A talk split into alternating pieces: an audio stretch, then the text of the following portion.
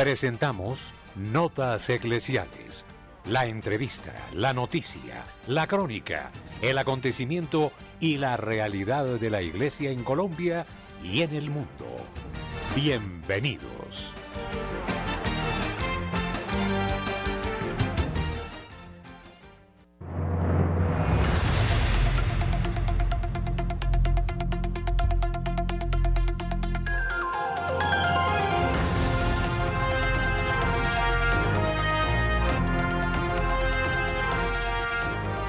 Oyentes amables de Radio María, buenos días.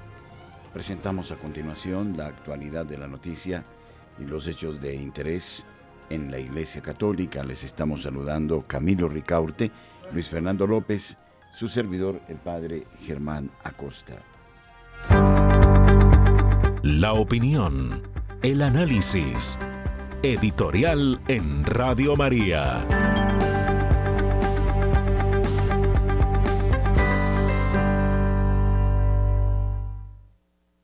El profesor Germán Martínez, un hombre de origen español y experto en eh, filosofía y en lógica matemática, nos hablaba en su época, ya en los años 80, eh, de el sexo sin sentido.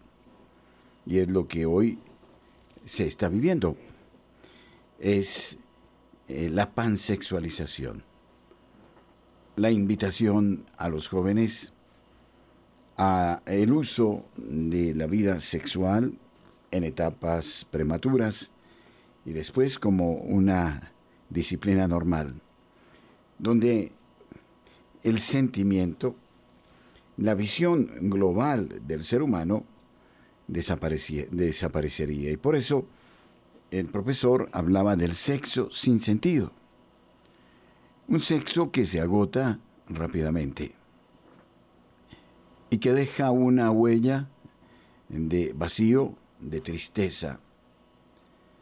El sexo que no respeta fronteras, edades, y que hiere y deja huellas profundas.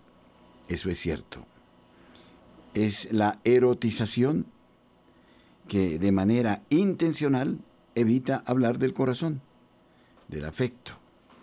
Un sexo absurdo, mentiroso, que no obedece a la realidad biológica, psicológica del ser humano.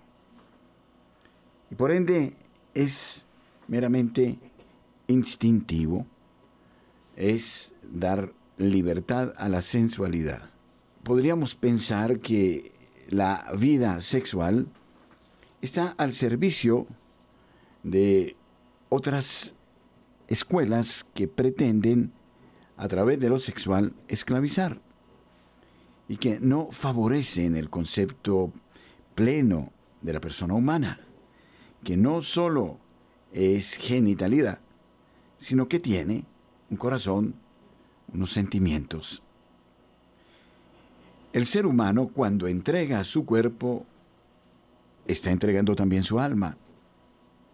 Aunque algunos dicen que es demasiado fácil entregar el cuerpo y muy difícil entregar el alma, no obstante, el hombre exige, aquí hablo del hombre y de la mujer, que este instante de intimidad profunda sea un instante de oblación, de entrega, de donación plena. Y es allí donde radica la felicidad de la pareja. Se necesita en la vida sexual también la gracia de Dios. De suyo, la actividad sexual genital no es pecaminosa. Es pecaminoso el modo como se realiza allí donde no está la gracia de Dios, sino el interés del dominio, de apagar una sensación efímera, de usar al otro como si fuera un maniquí, un muñeco, para simplemente calmar un momento pasajero donde se niega esos conceptos de la fidelidad, de la indisolubilidad, de la entrega generosa, incluso de la delicadeza que exige ese momento. ¿Cuántas parejas hay, incluso parejas que han contraído el vínculo del matrimonio, bloqueadas desde el aspecto sexual porque se maltrataron demasiado, porque no hicieron uso de su intimidad debidamente? O mejor, esa palabra de hacer uso me parece precaria.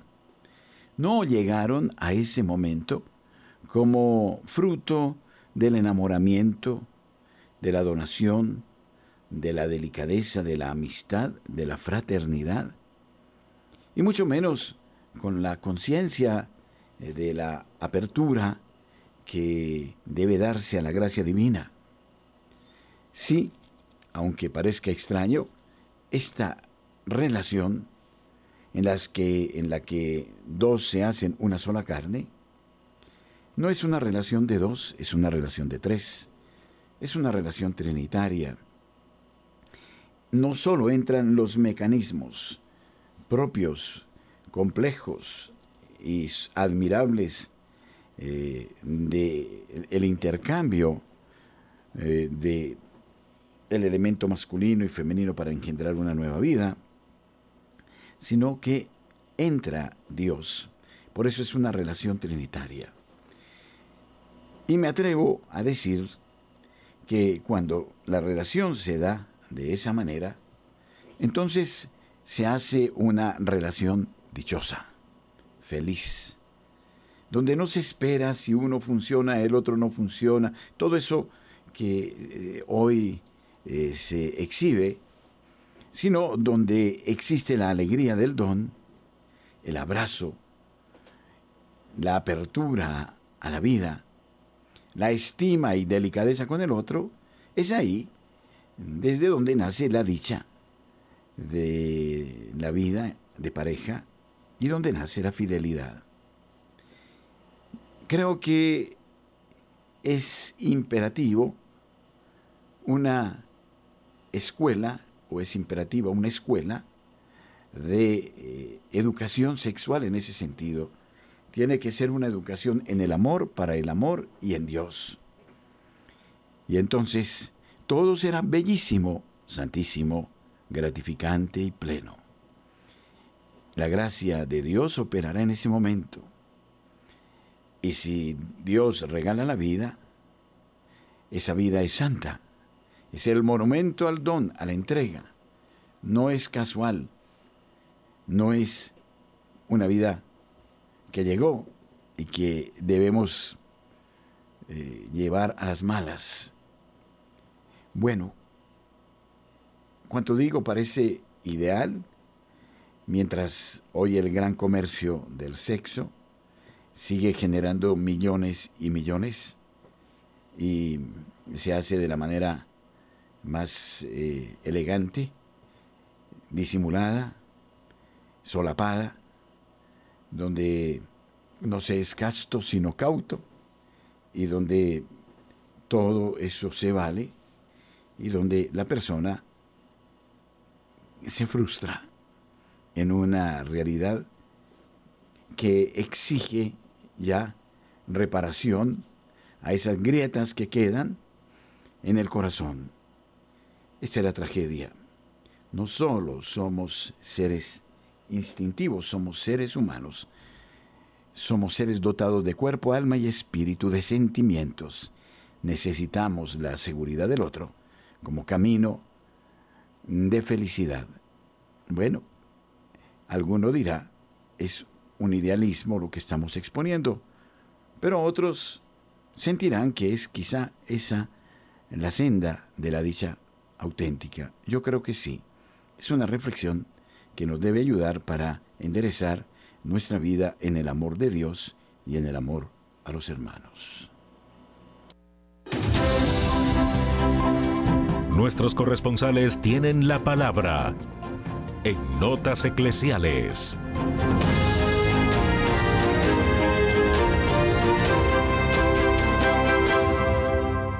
En Colombia a las 8 de la mañana 11 minutos, hora de iniciar esta ronda informativa por el país. Iniciamos en la ciudad de Barranquilla con Julio Giraldo. Julio, buenos días. Qué alegría estar nuevamente con toda la amable audiencia de Radio María en Colombia y el exterior. Un saludo para todos y un saludo muy especial para la mesa de trabajo. Y esto es lo que hoy hace noticia en Barranquilla y la costa norte colombiana. Indudablemente, la noticia en Barranquilla, pues es la clasificación de Juniors a la gran final del fútbol colombiano con un estadio repleto. Pues el Junior ganó 4-2 al Tolima. Y esto ha sido una fiesta, como todos sabemos, aquí en Barranquilla. Se respira Junior por todos los lados. La fiesta es hasta esta hora y seguirá prendida y, empatarán con lo que han llamado aquí en la costa norte colombiana la noche de las velitas, que precisamente esa sería la noticia principal. La noche de las velitas, por la cual yo luché muchos años para que se llamara la noche de la luz.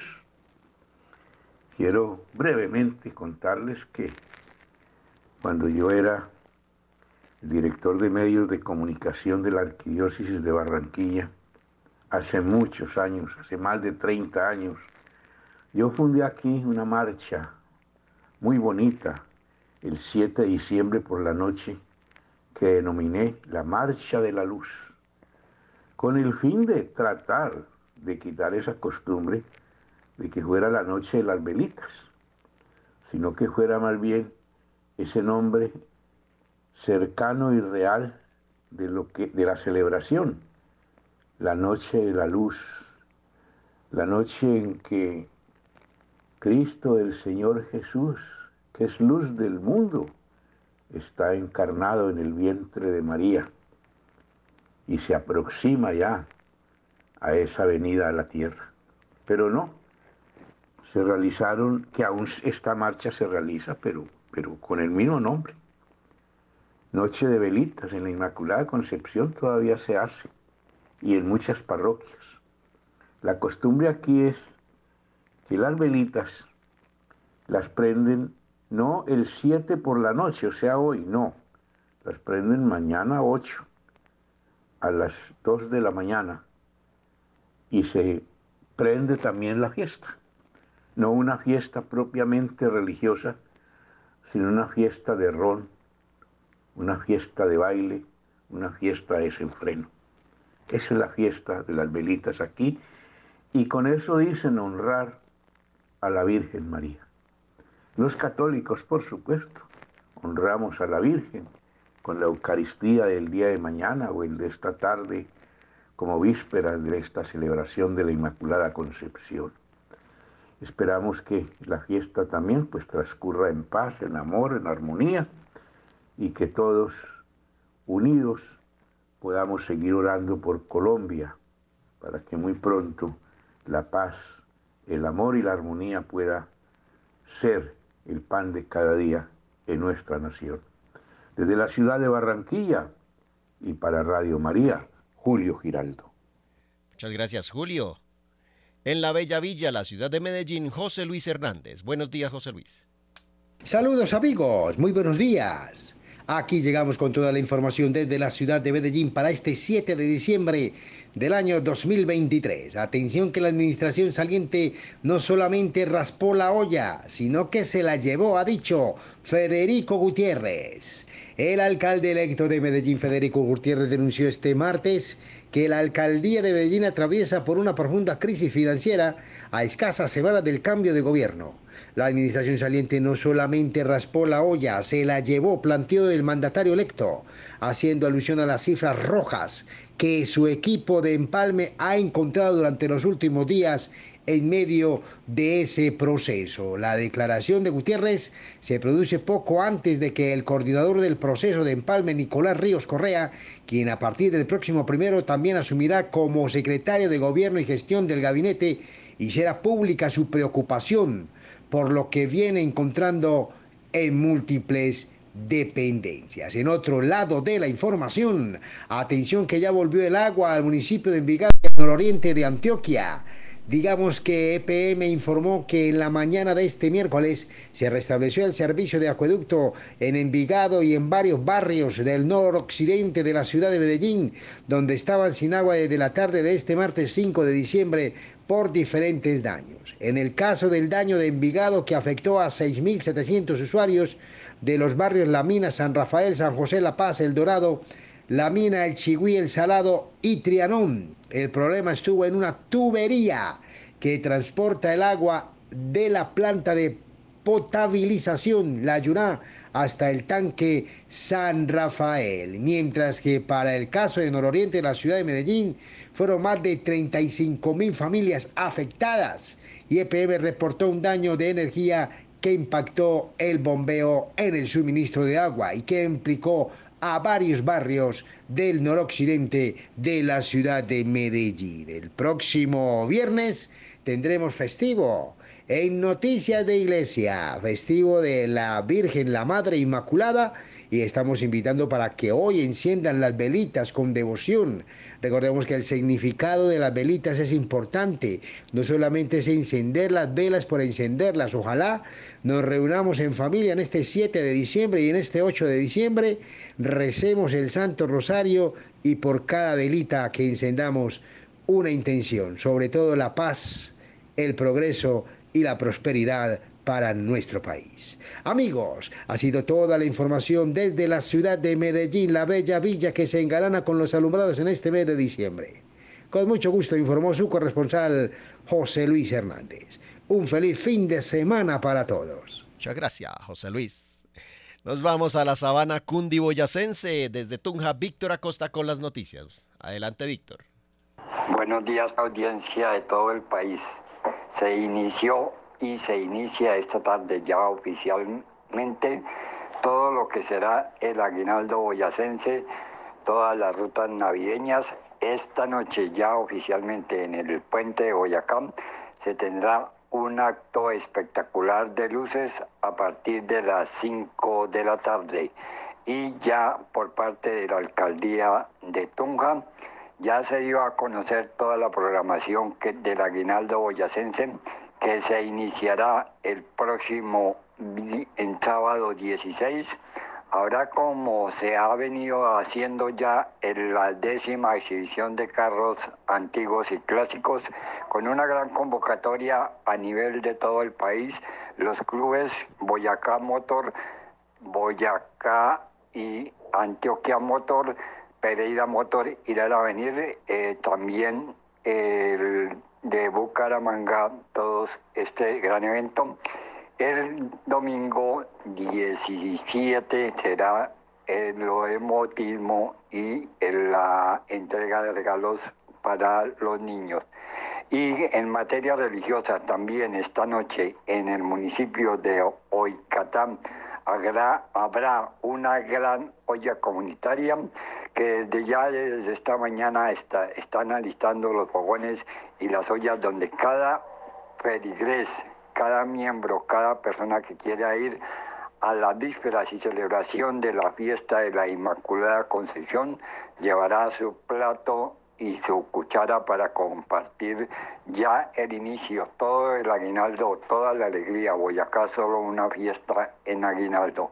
Y en materia gubernamental se presentó ya este lunes una, una reclamación como una protesta al, iniciarse ya estar el invierno, el haber cesado el invierno y las lluvias y comenzar esta época y al estos días soleados en el municipio de Motavita se había comenzado se había comenzado la perforación de un gran pozo profundo para solucionar el problema, el problema del agua que por estar a más altura de Tonja ha sido uno de los municipios circunvecinos del centro departamento que ha sufrido por agua. Eh, reclamaron ante la alcaldía, el contratista dejó tirada la obra y hay protestas y inconvenientes en unos en la Plaza Bolívar que llegaron, no han llegado a un acuerdo y esta situación también podría dificultar la situación en el departamento, en la ciudad de Tunja y en el centro del departamento. Y por otra, otra parte, ya finalizamos todas las actividades, digamos ya del año donde se hace un balance de las cosas positivas. Radio María tendrá el próximo jueves 14 donde vamos a darle gracias a Dios por todos los beneficios y situaciones recibidas dentro del año. Desde Tunja y para Radio María, por Víctor Acosta, unos felices aguinaldos y desde ya una feliz Navidad. Muchas gracias, Víctor. Nos trasladamos a la Sultana del Valle, en la ciudad de Cali, Marta Borrero. Buenos días, Marta. Muy buenos días, bendecido día de la luz. Hoy no celebramos las velitas, hoy celebramos la luz. Hoy vamos a ir anunciando la Inmaculada Concepción de la Virgen María que celebraremos mañana y la anunciamos como que ella nos trae la luz en su bendito vientre. Quiero hoy en las notas eclesiales desde Santiago de Cali hablarles del texto bíblico de Mateo 5:15 y que lo tengan hoy particularmente, Día de la Luz, en sus corazones. Mateo 5, 15 dice Jesús, no se enciende una lámpara para cubrirla con un cajón. Por el contrario, se pone en la repisa para que alumbre a todos los que están en la casa. Hagan brillar su luz delante de todos, para que ellos puedan ver las buenas obras de ustedes y alaben al Padre que está en el cielo. Palabra del Señor, gloria a ti, Señor Jesús tú y yo somos llamados a ser las velitas que encendamos, que iluminemos con la luz de Jesús a través de nuestras buenas obras. Hoy es un día en el que muchísimas personas encenderán luces, no con el sentido de Jesús, ni siquiera lo tienen en cuenta. Nosotros tenemos un llamado particular a con nuestros niños irlos haciendo conscientes de que esas luces representan a Jesús, luz de las naciones, a Jesús, luz de nuestras existencias, a Jesús, luz del mundo. Jesús es la luz y lo representamos al encender esas velitas. Porque hoy, porque mañana estaremos celebrando la Inmaculada Concepción, ella portadora de la luz, ella farol de luz, ella toda una casita de luz donde Jesús, luz del mundo, viene a encarnarse, a dársenos a través de su inmaculada concepción. Un día donde podemos hacer una catequesis a nuestros niños y no solamente podemos, tenemos que hacerla porque pues está desvirtuado completamente este día. Espero que el Espíritu Santo ilumine nuestras mentes, nuestros corazones y seamos portadores de luz, seamos nosotros las velitas y tratemos de quitar todo el paganismo que en nuestras casas, en nuestras familias se ha infiltrado en relación a todas estas celebraciones hermosas de Adviento y Navidad. Soy Marta Borrero. Para las notas eclesiales de la Radio María, que tengamos un bendecido día de la luz. Muchas gracias, Marta. Cerramos la información con el, informe de Carlos Alberto Barrios de Misión Fátima, Colombia. Un cordial saludo a todos los oyentes de Notas Eclesiales. Les habla Carlos Alberto Barrios, miembro de la Asociación Radio María de Colombia y programador de nuestra querida emisora, para hacerles y extenderles una invitación que nos hace el Padre Laureano Barón, párroco de la parroquia de Santo Domingo Sabio, para este próximo sábado 9 de diciembre a partir de las 5 y 20 de la tarde.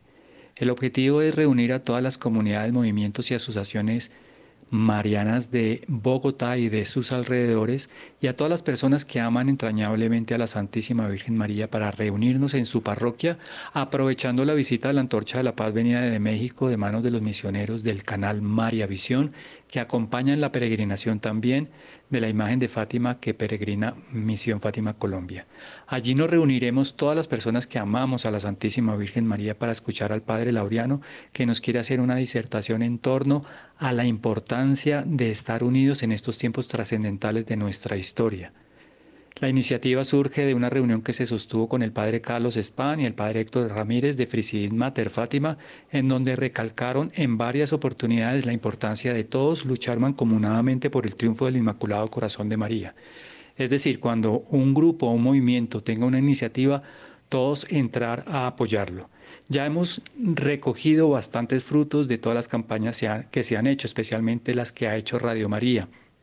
Es tiempo de consolidar esta unión para lograr mayores frutos. Como ustedes saben, Radio María es la casa de todos los grupos, movimientos, asociaciones laicales marianas del país. Desde hace 27 años ha abierto las puertas para todos los que profesamos un amor entrañable a la Santísima Virgen María. Así que tú, como querido oyente de nuestra emisora, te esperamos en la parroquia Santo Domingo Sabio, ubicada en la carrera 51, número 104B 25 en el norte de la capital, en el barrio Pasadena, el próximo sábado 9 de diciembre a partir de las 5 y 20 de la tarde. Te esperamos, tu presencia es trascendental. Si no puedes asistir, comparte esta información que acabas de oír con personas que quieran a la Santísima Virgen María y que deseen compartir esta experiencia y de allí sacar nuevos objetivos para luchar por el triunfo del Inmaculado Corazón de María. Este fue un informe para Radio María, para Notas Eclesiales. Les habló Carlos Alberto Barrios. Dios los bendiga.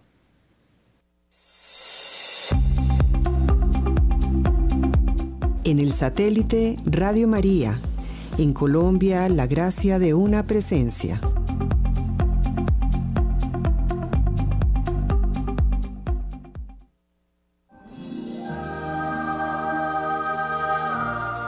Queridos oyentes de Radio María Colombia, vamos para la tercera consagración de nuestros niños a la Inmaculada Concepción de la Santísima Virgen María. En Bogotá se realizará este viernes 8 de diciembre, fiesta de la Inmaculada Concepción, a las 10 de la mañana en la sede de Radio María, carrera 21A 151-23. No olvides traer una florecita y la carta para la Santísima Virgen María. Los esperamos. Les informamos que no tenemos disponibilidad de parqueadero. Evitemos multas.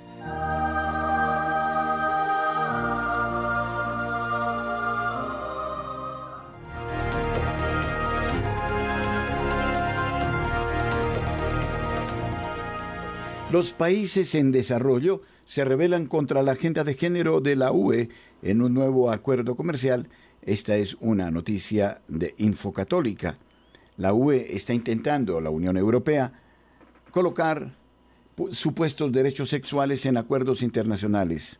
Varios países están considerando la ratificación.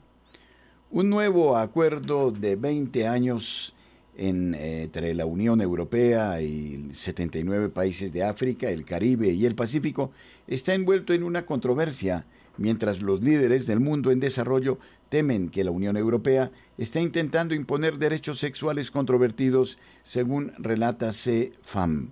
El acuerdo condiciona el apoyo económico de la UE a ciertas prioridades sociales y económicas de izquierda, incluida la educación sexual, el aborto, las cuestiones homosexuales trans y otras políticas sociales controvertidas. El Grupo Mundial Abortista con sede en el Reino Unido, la Federación Internacional de Planificación de la Familia, presionó para que estas cuestiones estuvieran en el nuevo acuerdo desde 2019. Varios países están eh, considerando ahora si seguir adelante o no con la ratificación del acuerdo de Samoa. 71 países firmaron el documento el mes pasado, pero el tratado aún no ha entrado en vigor y podría estar en peligro. Un fallo legal contra el nuevo tratado de la Academia Internacional Islámica de FIC advierte a los musulmanes de los 22 Estados miembros de la Organización de Cooperación Islámica que la terminología del tratado sobre aborto, homosexualidad y educación sexual es engañosa y contradictoria con las claras enseñanzas del Islam. El acuerdo es una operación eh, de cebo y cambio según Sharon Slater, presidenta de Family Watch International, quien ha hecho campaña contra el acuerdo los últimos dos años. Slater dijo al Friday Fax, han convertido engañosamente este acuerdo comercial y económico en un tratado de derechos humanos y de ingeniería sexual social, utilizando la fuerza del derecho de los tratados para imponer los valores sociales, sexuales y desviados de la Unión Europea a los países ACP. El nuevo acuerdo de asociación reemplaza el acuerdo de Cotonou de 2000 que se centraba estrechamente en el desarrollo, el comercio y el avance económico. Los intentos de 2010 de integrar disposiciones controvertidas sobre orientación sexual e identidad de género fueron rechazados. Slater dice que muchos países están considerando su posición sobre el acuerdo, incluidos Namibia, eh, Nigeria, Jamaica, Trinidad y Tobago y Uganda. El gobierno de Nigeria dijo que no estuvo presente en la firma y que el acuerdo estaba siendo estudiado con miras a garantizar que sus disposiciones no contravengan la legislación interna de Nigeria. El gobierno de Namibia emitió una declaración ministerial que describía varias disposiciones que no estaban en consonancia con la Constitución de Namibia. Además de adoptar políticas sociales y económicas controvertidas a nivel interno como condición para asociarse con países de la UE, el acuerdo podría obligar a los países africanos y a los estados insulares a alinear sus políticas exteriores con la Unión Europea, incluso siguiendo el ejemplo de la UE en las Naciones Unidas. El tratado compromete a los países a apoyar un eh, nuevo orden global eh, y una gobernanza internacional con la ONU en su centro, dijo Slater. Slater explicó que tanto los derechos humanos como la salud sexual y reproductiva y los derechos reproductivos están designados como esenciales para el acuerdo, incluida su interpretación por parte de los países europeos. El acuerdo incorpora una revisión de 20 años de los compromisos internacionales sobre salud sexual y reproductiva y derechos reproductivos que exige a todas las naciones adaptar las leyes y regulaciones que criminalizan o de otro modo afectan los derechos sexuales y reproductivos de acuerdo con la justicia social y el desarrollo sostenible, incluyendo proporcionando a los niños educación sexual integral, legalizando las relaciones homosexuales, la prostitución y el aborto. Un arzobispo católico romano de Trinidad Tobago criticó duramente el acuerdo diciendo que no se alineaba con los valores del pueblo caribeño y que era una imposición colonial una vez más a los pequeños estados frágiles. La aplicación provisional del acuerdo comenzará el primero de enero de 2024. El consentimiento del Parlamento Europeo y la ratificación de los Estados parte, todos los Estados miembros de la UE y al menos dos tercios de la Organización de Estados de África, el Caribe y el Pacífico son necesarios para que el acuerdo entre en vigor. El próximo 14 de diciembre viviremos una jornada de acción de gracias. No deje usted de participar, de reconocer los bienes que Dios le ha concedido. Será una jornada memorable y de gran fruto espiritual. www.radiomariacol.org En la internet somos una propuesta.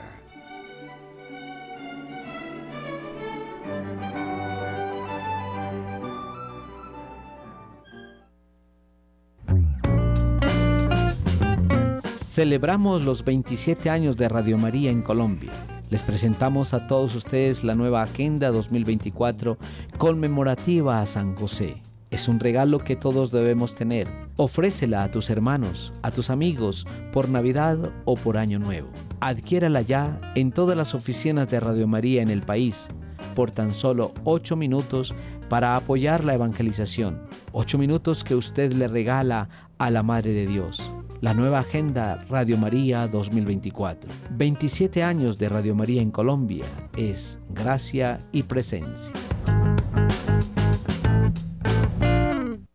Las cuatro heridas en el corazón de los jóvenes, según el arzobispo de Sevilla, soledad, depresión, adicciones y la tiranía de la imagen. Monseñor José Ángel Saiz Meneses, arzobispo de Sevilla, estrena en este tiempo de Adviento una extensa carta pastoral dedicada a los jóvenes. El prelado hace un diagnóstico sobre las heridas que afligen a los jóvenes en estos momentos. Ante ese análisis certero que ahora abordaremos, el arzobispo hace un llamamiento a la esperanza, a la santidad, a soñar y a evitar la mediocridad. Metas altas son las que propone Saiz Meneses a los jóvenes de hoy en día. La carta pastoral del arzobispo de Sevilla comienza relatando cuáles son las heridas del corazón de los jóvenes en estos momentos. Se nos dice que la vida está llena de oportunidades, pero es difícil ver dónde están esas oportunidades cuando el dinero no alcanza, cuando no se consigue trabajo y cuando tener acceso a la educación es en la práctica muchas veces imposible, escribe el arzobispo. Esta situación es causa de agobio y preocupación para muchos jóvenes. Es por ello que el arzobispo de Sevilla afirma que el futuro para muchos de ellos se presenta oscuro y sembrado de incertidumbres. Encontraré un puesto de trabajo, podré encontrar una vivienda, llegaré a hallar un amor para siempre, podré emanciparme y formar una familia. En resumen, ¿qué futuro me espera? La segunda herida que experimentan los jóvenes, según el obispo José Ángel Saiz Meneses, es la soledad. La realidad de muchos jóvenes es que se sienten terriblemente solos, incluso cuando están rodeados de gente.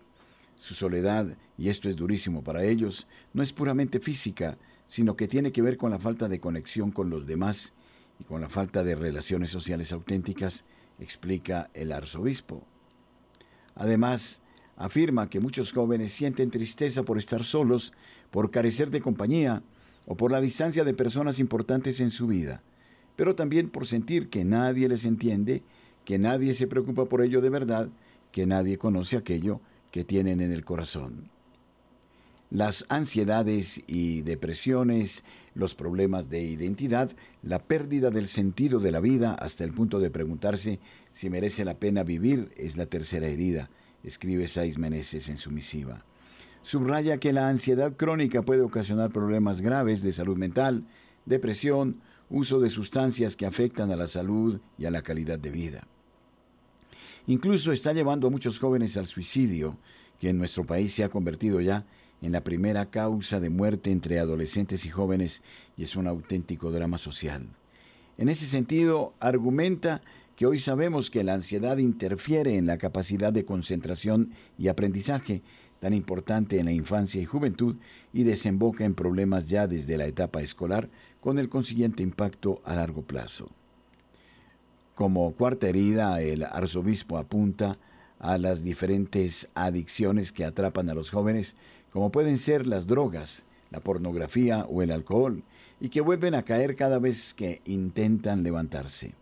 El arzobispo lamenta que como consecuencia de esto los jóvenes terminan refugiándose en sus pantallas, lo que en realidad solo empeora su situación.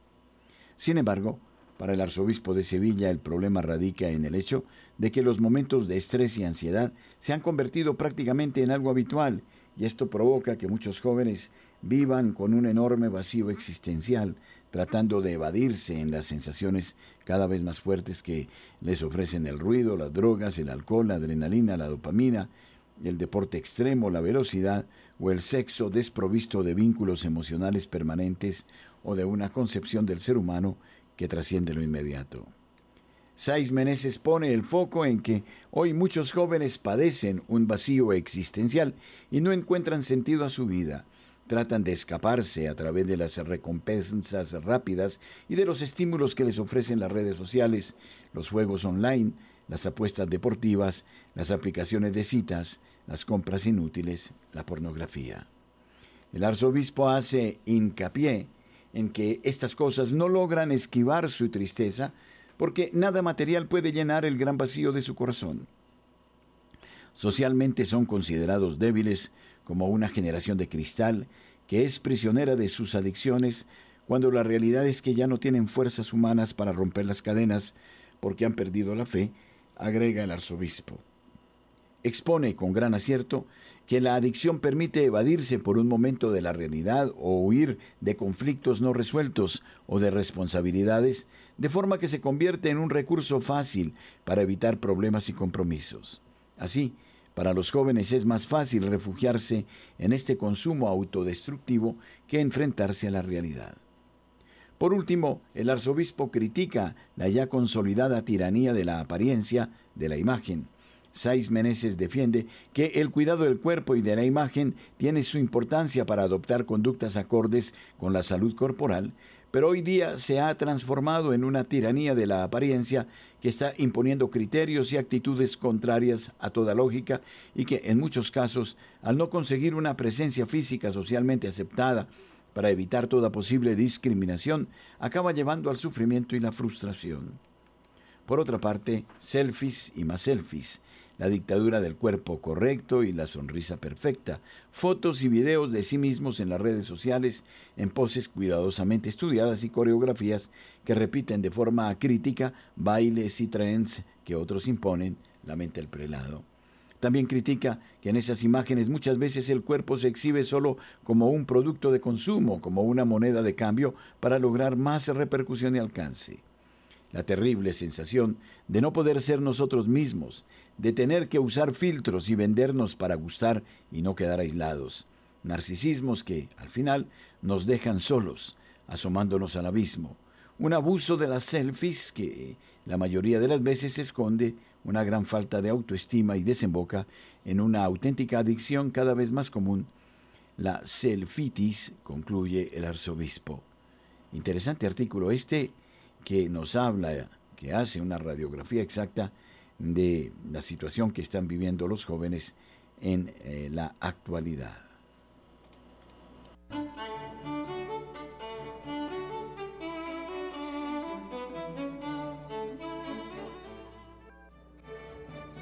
Una sola radio, una sola misión. Radio María en el satélite.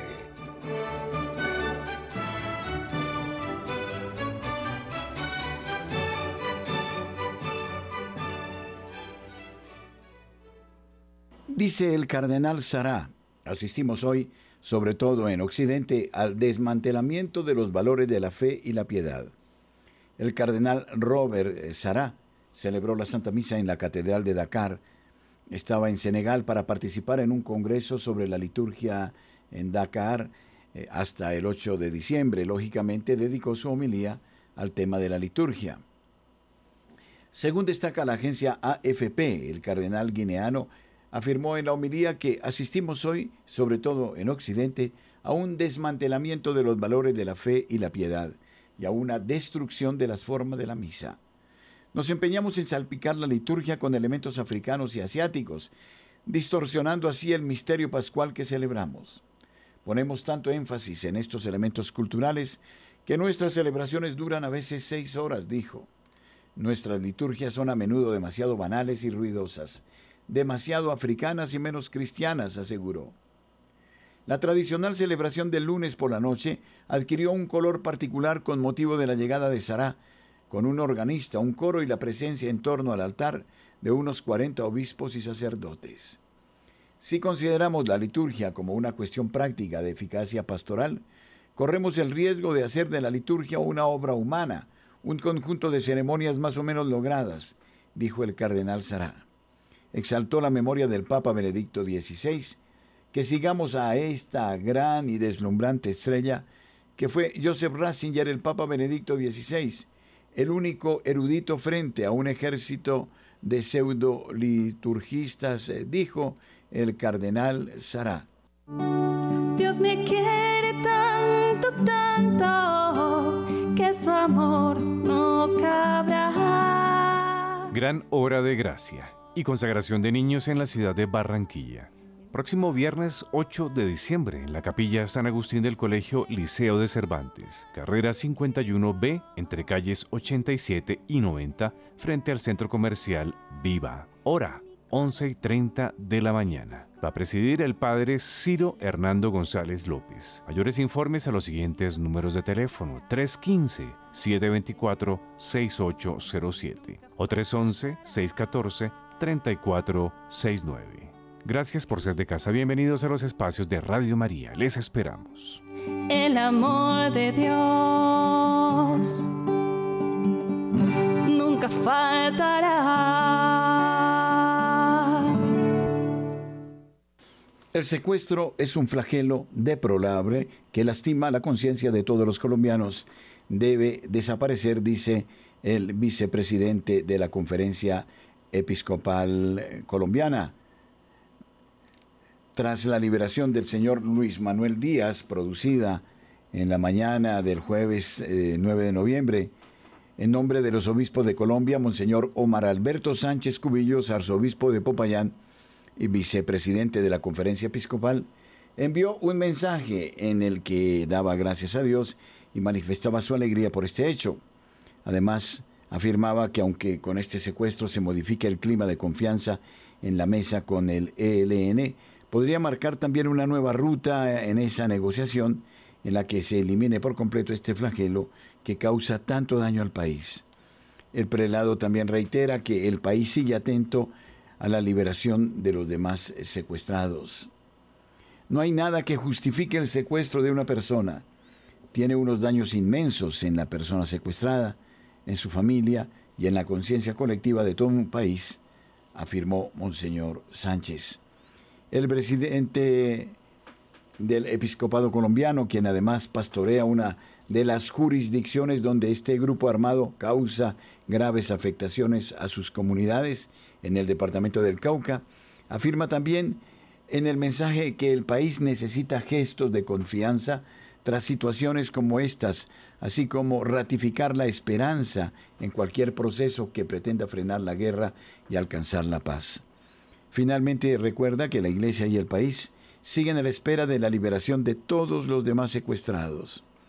Cabe recordar que en la comisión humanitaria conformada para dicha liberación por parte de la Iglesia estuvieron presentes Monseñor Francisco Ceballos, obispo de la diócesis de Río Hacha, y Monseñor Héctor Fabio Nao, delegado de la Conferencia Episcopal de Colombia para las Relaciones Iglesia-Estado, quien además ha sido acompañante permanente en dicha mesa de negociaciones. Escuchemos el mensaje del episcopado colombiano tras eh, la liberación de este hermano sucedido en el pasado mes y lo que implica el mensaje que deja el vicepresidente de la Conferencia Episcopal de Colombia. Con esta esperada buena noticia del regreso y de la liberación del señor Luis Manuel Díaz, nos llenamos de gozo y damos gracias a Dios por su liberación.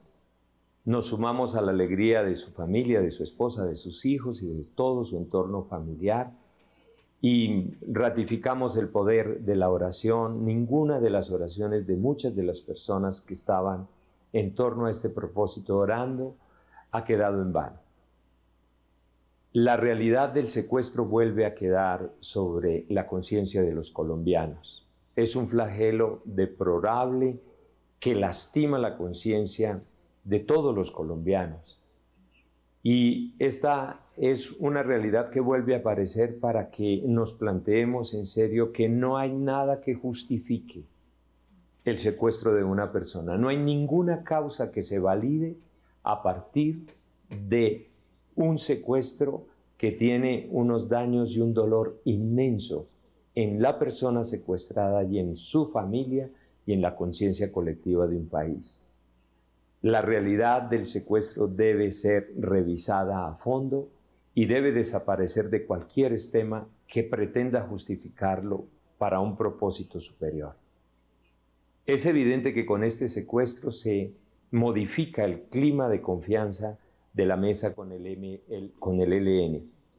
Pero esto no significa que es un elemento que no pueda sumarnos, al contrario, puede traer a esta mesa la decisión de construcción de nuevas confianzas a partir de afrontar este tema del secuestro y de lograr un acuerdo y un propósito en esta mesa. El país necesita gestos de confianza, necesita ratificar la esperanza en cualquier proceso que pretenda frenar la guerra y alcanzar la paz. Y este elemento del secuestro tal vez dé un dinamismo, de un desafío a esa mesa propia del ELN con el gobierno nacional y esperamos que este hecho marque una nueva ruta y que el secuestro sea uno de los puntos que empiece a construir una nueva visión de este acuerdo de paz.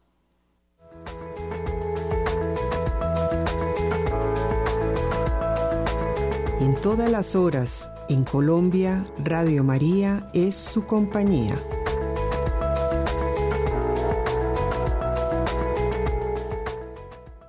El caso Mortara, las verdades silenciadas para atacar a la iglesia, leyenda negra.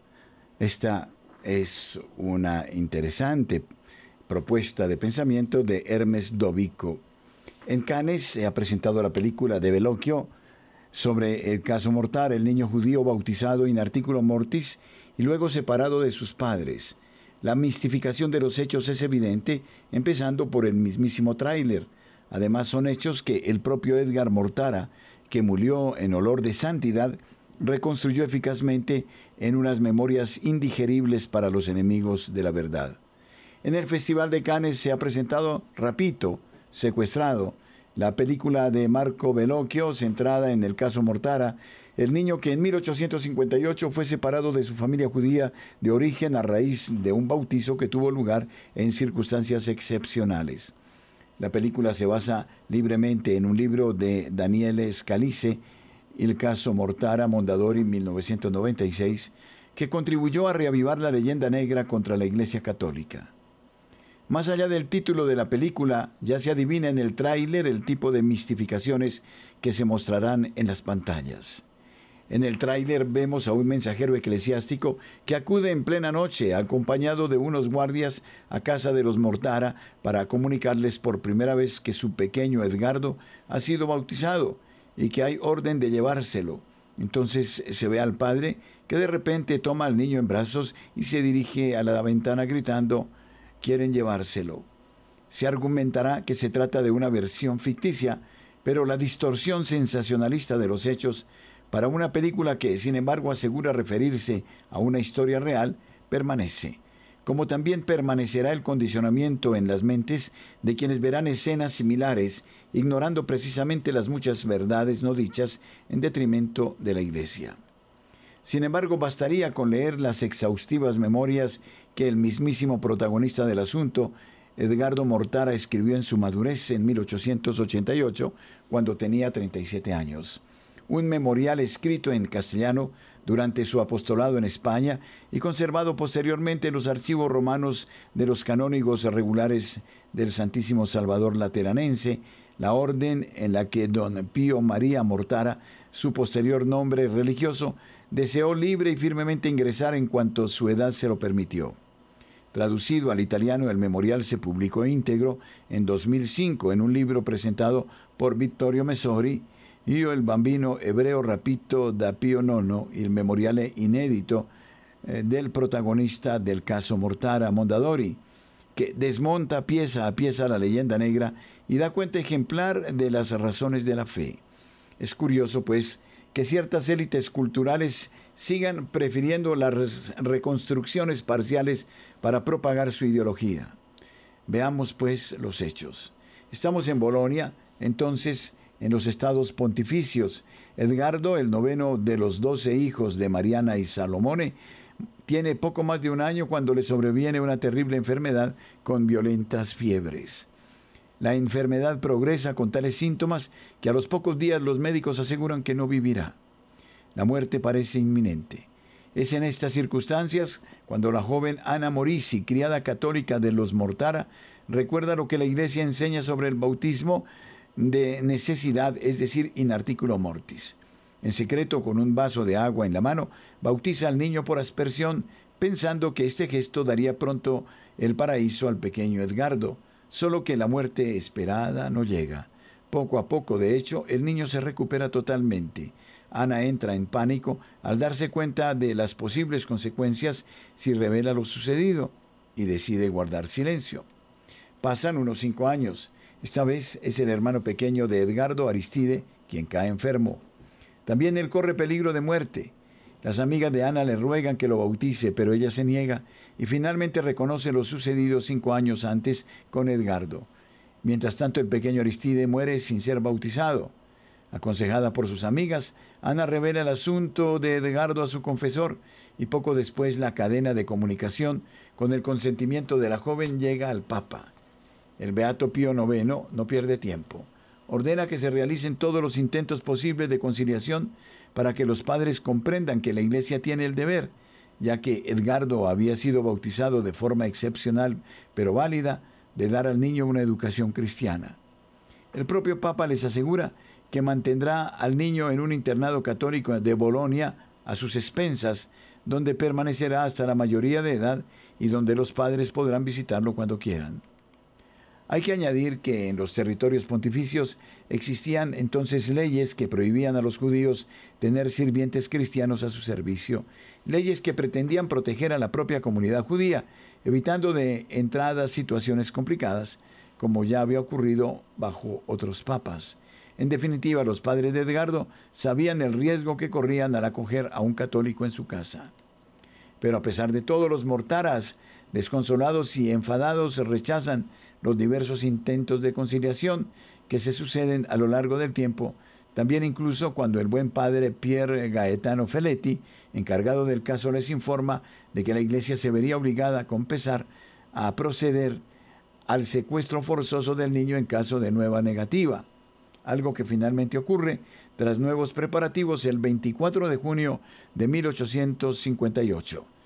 El casi repentino secuestro, escenificado por Veloquio, es por tanto una falsedad histórica.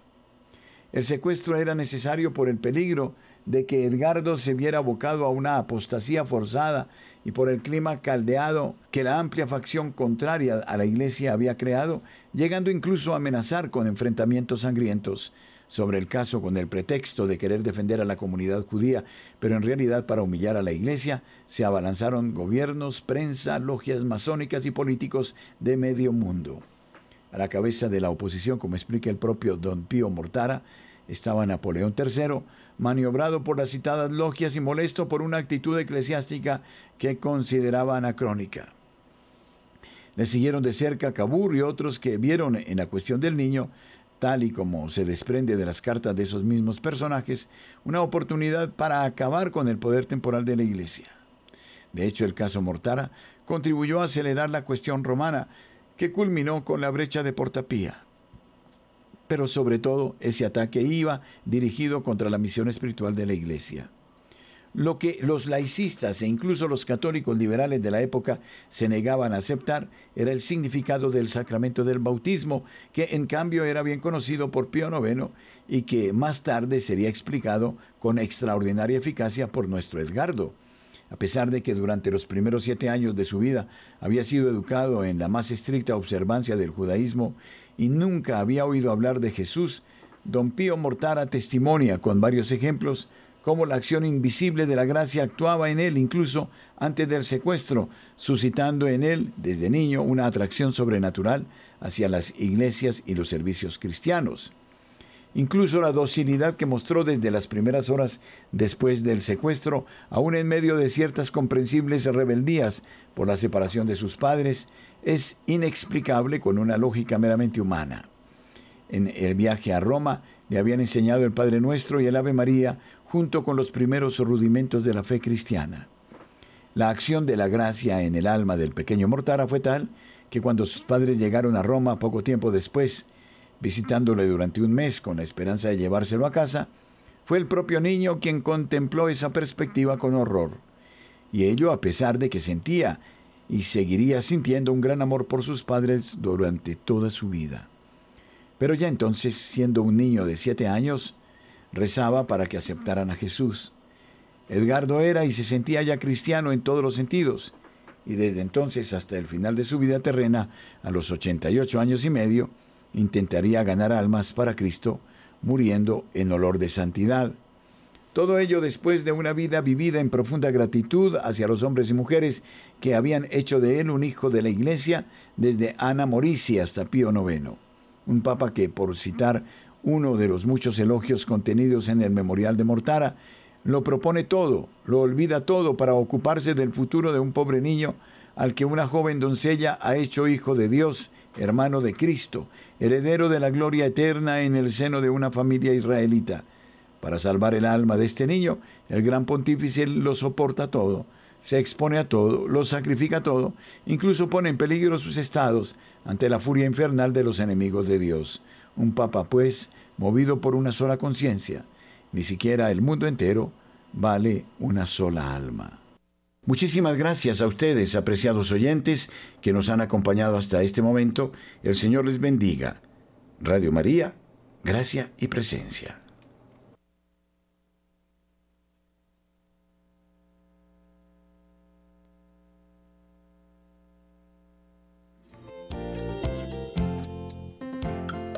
El acontecimiento único, maravilloso que celebramos en la Navidad es la encarnación del Hijo de Dios.